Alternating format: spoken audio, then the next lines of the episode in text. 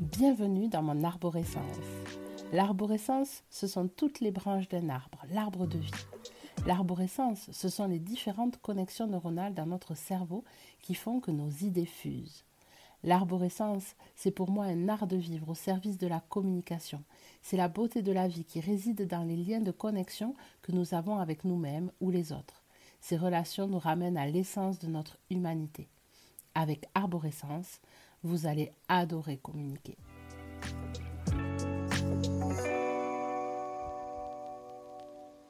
Bonjour à tous, je suis heureuse de vous retrouver aujourd'hui pour ce nouvel épisode de ce podcast Arborescence. Aujourd'hui particulièrement, j'ai envie de vous parler de silence et d'écoute. Lorsque l'on veut être écouté, lorsqu'on veut communiquer, il est extrêmement important en amont d'avoir donné à son interlocuteur finalement la même chose que ce que l'on va attendre de lui, c'est-à-dire une écoute attentive.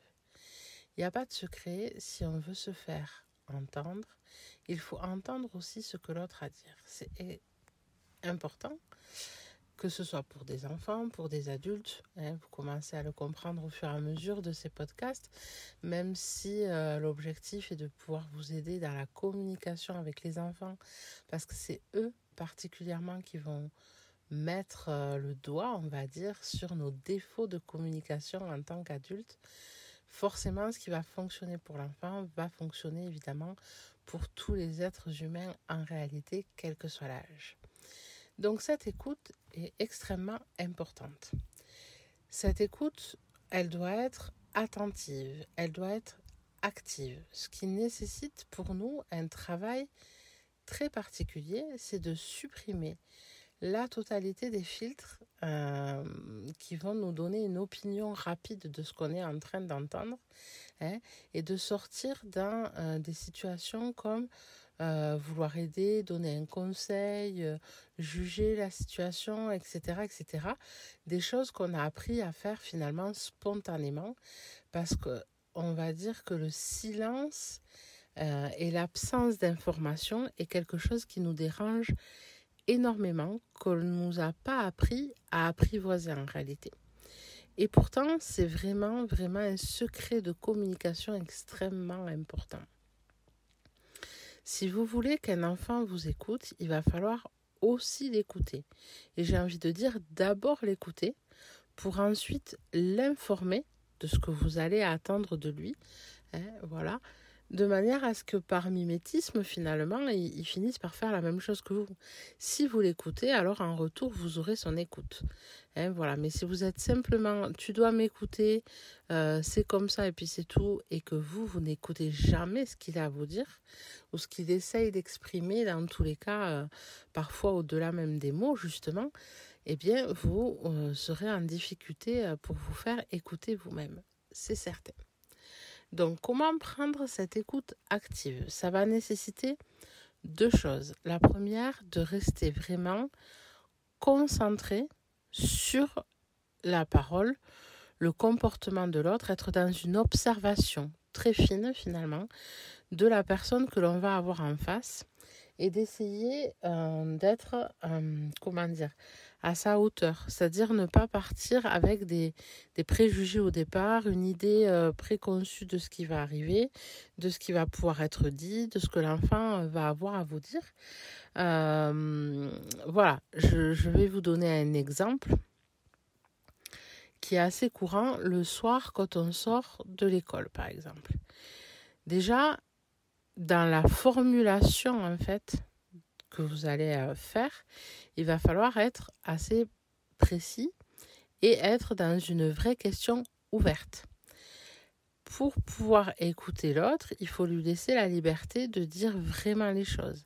Et donc, il faut être sur des questions ouvertes. Si vous vous dites à un enfant, euh, est-ce que ta journée s'est bien passée? La réponse, c'est oui ou c'est non. Elle s'est bien passée, elle s'est pas bien passée. À la limite, un truc du style bof, un peu entre deux, mais voilà.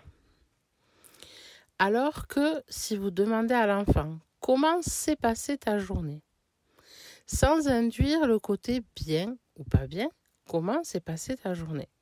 Ben Là, évidemment, la réponse, ça peut pas être oui ou non. Il va falloir forcément que l'enfant formule, évidemment, une réponse qui va être ben, la journée s'est bien passée, euh, j'ai beaucoup joué avec les copains. Euh, j'ai aimé l'exercice de mathématiques. Euh, c'était bon ce qu'on a mangé à la cantine. Voyez, mais du coup, ça va lui laisser la place de vous transmettre vraiment ce qu'il a envie. Alors que dans la, la question fermée de est-ce que tu as passé une bonne journée, eh bien c'est oui ou c'est non. Et en plus, la deuxième difficulté, et je vais m'arrêter là parce que ça vaudrait un podcast entier, c'est que du coup, euh, on va suggérer de cette façon qu'il faut que la journée se soit bien passée en fait. On attend une validation que ta journée c'était ok, hein, ok?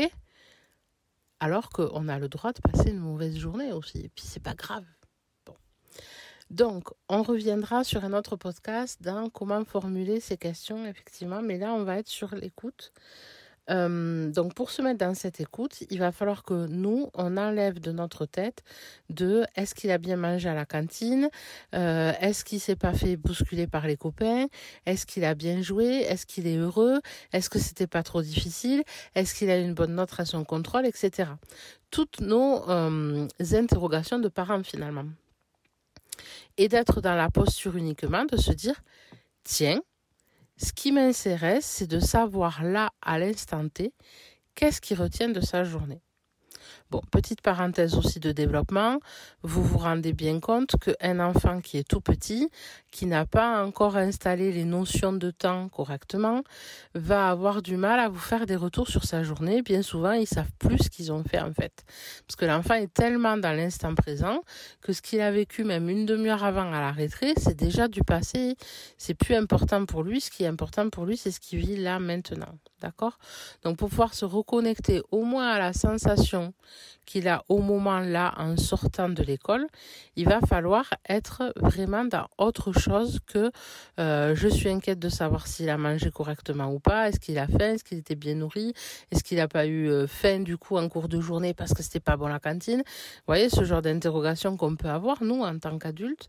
Il va falloir sortir aussi de euh, ben, est-ce qu'il s'est bien amusé, est-ce qu'il a eu des copains, est-ce que tout va bien, est-ce que c'est un bon camarade, est-ce qu'on l'aime, etc., etc., qui sont aussi des inquiétudes plus ou moins conscientes de nous, hein, parents. Et puis après sortir évidemment de l'enjeu de la réussite scolaire. Euh, est-ce qu'il a eu des bonnes notes, est-ce qu'il a su ses leçons, est-ce que tu as bien récité ta poésie, etc. C'est-à-dire laisser la place dans un premier temps à l'enfant de s'exprimer comme il le souhaite sur les sujets qui souhaitent. Et vous verrez que c'est extrêmement intéressant en plus parce que l'enfant, de cette façon, sorti de nos interrogations à nous en tant qu'adultes, va vous montrer ce qui est finalement important pour lui dans sa journée. Et ce qui est important pour lui est extrêmement intéressant pour bien le connaître et pour échanger des choses avec lui. Et parfois, on est surpris sur ce qui a pu porter de l'intérêt euh, dans une journée euh, à l'enfant. Donc, on reprend des postures de base. Je me mets en situation d'écoute donc ça veut dire que je fais en sorte de pouvoir être concentrée sur ce qu'on va me dire. Je suis pas là à poser la question alors qu'en réalité j'ai les yeux sur le smartphone en train de checker mes mails, de regarder dans mon calendrier quelles sont les prochaines échéances, échéances pardon, de ce qui m'attend, etc. Ça veut dire euh, pas en étant en train de euh, euh, de faire une tâche ménagère par exemple. Euh, voilà, en tout cas au départ, quand vous allez commencer à mettre en route ça, il faut que la personne en face de vous, et bon là en l'occurrence l'enfant dans l'exemple, sente que vous êtes là vraiment, que toute votre attention est portée à ce qu'il va dire lui. Et l'écoute attentive n'est pas obligée d'être quelque chose qui va durer extrêmement longtemps. Ça veut dire qu'on peut cadrer aussi le temps qu'on accorde à l'enfant dans son écoute je prends cinq minutes là maintenant, j'ai plein de choses qui m'attendent et tout ça. Mais ça m'intéresse que tu me racontes toi, ta journée, comment tu l'as vécu. Donc, je t'accorde 5 minutes et je t'écoute. Vas-y, raconte-moi ta journée. Comment ça s'est passé pour toi aujourd'hui? Si vous êtes connecté par le regard, si vous êtes à la hauteur de l'enfance, qui suppose que selon où vous êtes et tout, ben, vous allez devoir vous accroupir évidemment, vous asseoir au sol éventuellement. Voilà, dans ces conditions-là, vous allez pouvoir avoir une écoute active qui va se mettre en place de votre côté et être en capacité de recevoir les informations que va vous donner l'enfant. Une fois ça fait, pas de jugement, pas d'anecdote, pas de retour. La seule chose que vous pouvez manifester, c'est je te remercie d'avoir partagé ça avec moi. Est-ce que tu attends quelque chose de moi? Est-ce que tu as dit tout ce que tu avais à dire? Ces deux questions sont importantes. La première parce qu'on peut penser que c'est fini et en fait non. Les silences sont importants dans une conversation et après un silence, il peut y avoir autre chose qui arrive. Donc c'est important de vérifier que l'interlocuteur en face de nous a bien dit tout ce qu'il avait à dire, que c'est ok, que c'est fini, il n'a plus rien à ajouter. Et la deuxième chose en disant, est-ce que tu attends quelque chose de moi? Ça laisse la possibilité à la personne de demander de l'aide, en fait, de lui tendre une perche pour avoir de l'aide. Ben oui, je voudrais bien un conseil sur ce que j'ai vécu aujourd'hui. Je pense à ça particulièrement au moment de l'adolescence, par exemple. Alors là, on va être sur des plus grands enfants, mais si vous continuez cet exercice quotidien qui est quand même très sympa, de se poser, de savoir euh, comment s'est passée la journée, euh, vous allez avoir à cet âge-là beaucoup de choses qui vont être à changer sous forme de problématiques ou de questionnement au moins, des situations qui vont le questionner, votre adolescent. Et donc, si on veut être en écoute active et attentive surtout, on va se mettre en position de ne pas conseiller, de ne pas juger, simplement d'écouter d'écouter euh, comme le ferait finalement un professionnel de l'écoute, euh, comme un psychologue, vous voyez. Sauf que là, on ne vous demande pas quelque chose de thérapeutique, on vous demande de laisser juste un espace de parole où l'enfant, et dans ce cas présent l'adolescent, va pouvoir décharger un peu ce qu'il a à dire et poser là, en fait, une émotion, un ressenti, une question. Voilà. Mais en réalité, les trois quarts du temps, quand on a quelque chose à dire, c'est pour être écouté. Pas entendre derrière euh, Ah ben moi, à ta place, j'aurais fait ça. Euh, ah ben il faudrait que tu fasses ça. Euh, ah ben la solution, c'est de faire comme ci et comme ça. Je sais pas si vous avez remarqué, mais en général, surtout quand vous êtes en questionnement, c'est le genre de choses qui vous agace en fait. Vous n'avez pas envie que les gens jugent ce que vous êtes en train de dire. Vous n'avez pas envie qu'ils vous donnent un conseil. Vous avez l'impression d'être encore moins compris finalement quand on fait ça. C'est tout simplement parce que ce dont on a envie, c'est d'être entendu, c'est tout. Ah oui, je comprends ce que tu m'as dit. Bon, et tu attends quelque chose en particulier de moi? Et là, on va pouvoir dire si votre ado attend un conseil, il aura du coup la place de vous dire ben oui maman, papa, euh, j'aimerais bien que tu me conseilles. Et toi papa, euh, ça t'est déjà arrivé quelque chose comme ça? Si l'enfant vous le demande, alors ce que vous allez répondre sera d'autant mieux entendu pour le coup. Votre discours à vous, votre message à vous aura du poids. D'accord? Donc, s'assurer que c'est terminé ce qui a été à dire et la deuxième chose, demander ce que l'on peut faire pour la personne en face. Et là, après, il va falloir être dans une réponse juste. Si la personne vous dit par exemple, j'aimerais bien un conseil, mais vous, vous n'en avez pas, vous allez pouvoir lui répondre de la même façon sur cette même honnêteté finalement. Ben écoute, là, tu vois, comme ça, je n'ai pas de conseil à te donner. Je vois pas. Voilà, si tu veux, j'y réfléchis, je reviendrai vers toi. Ça peut être une réponse tout à fait entendable. En tout cas, c'est parce que vous allez devenir un exemple de ce type de communication que vous allez être ensuite entendu, vous, dans vos messages. Je t'écoute, tu m'écoutes. Et en plus, vous pourrez revendiquer finalement cette écoute d'autant plus facilement que vous, vous l'aurez déjà fait de votre côté à vous. J'espère que ça, c'est quelque chose qui vous impacte, en tout cas, qui vous fait réfléchir. Il y a énormément de soucis de communication qui sont dus simplement à un manque d'écoute d'un côté comme de l'autre. On a tendance à résumer la communication comme un échange d'informations. Alors qu'en fait, avant d'échanger de, l'information, ou devrais-je dire plutôt des, euh, des demandes, en fait, des attentes, j'attends ça de toi, je te demande de faire ça, quelque chose qui va être dans l'action, il faut d'abord être dans la connexion. D'abord, je me connecte à toi. J'écoute ce que tu as à dire vraiment. J'entends ce que tu as à dire. Je valide que j'ai entendu. Ah ok, toi tu as vécu ta journée comme ça. D'accord, j'entends. Après, si vous sentez, par exemple, je reviens sur l'ado, mais même sur l'enfant, à la limite, si vous sentez que ce qui a été déposé du vécu de la journée peut entraîner euh, un questionnement pour votre enfant ou pour votre ado, mais qu'il n'a pas forcément perçu et que donc, quand vous allez dire est-ce que tu attends quelque chose de moi, il va pas être forcément dans ben oui, je, je voudrais bien ton expérience, je voudrais bien un conseil ou voilà.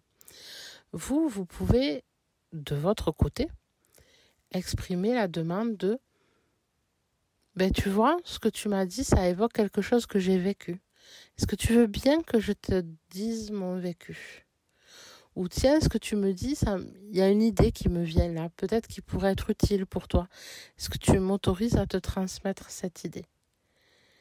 Vous avez ainsi l'accord de la personne en face, là pour le coup de l'enfant et de l'adolescent. Et en plus, vous, comment dire, vous induisez le positionnement euh, de l'enfant dans la même écoute attentive que vous venez de lui donner. Parce que si vous répondez oui, ah oui, je veux bien, papa, que tu me racontes. Ah oui, maman, ça m'intéresse de savoir quoi, comment tu l'as vécu. Ou oui, j'avais pas pensé, mais effectivement, euh, un conseil, s'il y a quelque chose qui te vient, là, je prends. Du coup, il s'engage avec vous à écouter ce que vous avez à, aller avoir à lui dire, évidemment. ça, c'est logique. Et une fois ça validé, vous, si vous avez des choses à dire, bon, ben, par exemple, maintenant, c'est l'heure d'aller faire les devoirs, bon, ben, là, tu sais, on a rendez-vous ici, etc., etc. Là, vous allez pouvoir vous dire les choses. Ben, écoute, euh, je te remercie d'avoir partagé ta journée avec moi. Euh, c'était intéressant, merci, c'est important pour moi. Du coup, moi, j'ai plusieurs choses à te dire là sur ce qui nous attend. Hein, donc, tu, tu, tu m'écoutes deux minutes, je te transmets les informations. Et comme vous avez connecté avant, que vous lui avez fait un cadeau finalement d'écoute, alors il vous fera le cadeau de vous écouter en retour. Évidemment, à nous de travailler notre posture, à nous de travailler notre énergie après ça, de travailler le message que l'on veut faire passer pour être le plus clair possible. Mais en tout cas, voilà, vous allez avoir à ce moment-là toute l'écoute euh, dont vous avez besoin pour vous aussi vous sentir bien. Si euh, la communication était vraiment perçue comme ça et qu'on pouvait tous fonctionner sur un, schéma ainsi un peu plus proche de...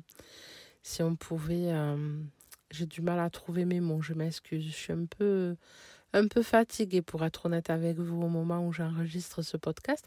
Mais c'est pas grave, je, suis heureuse d'être là et ça me permet d'être plus fine dans, dans ma transmission.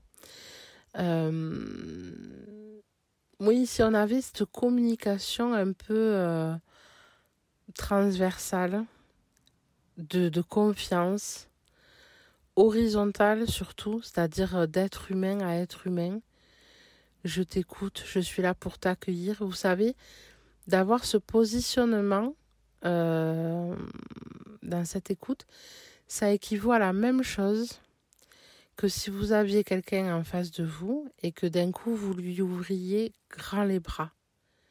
Allez, viens, viens me faire un câlin. Viens te confier à moi. Viens, je suis là. On va partager un moment ensemble. Même si ce qui peut être déversé euh, peut être très très lourd, des fois ça va être extrêmement joyeux, ça va être des bonnes nouvelles, ça va être que des belles choses. Et c'est chouette, ça fait du bien. Ça fait du bien de partager les belles choses. Et puis des fois ça va être des choses plus neutres, puis des fois, ça va être des choses plus douces. Et vous savez, ça n'a même pas besoin de durer très longtemps.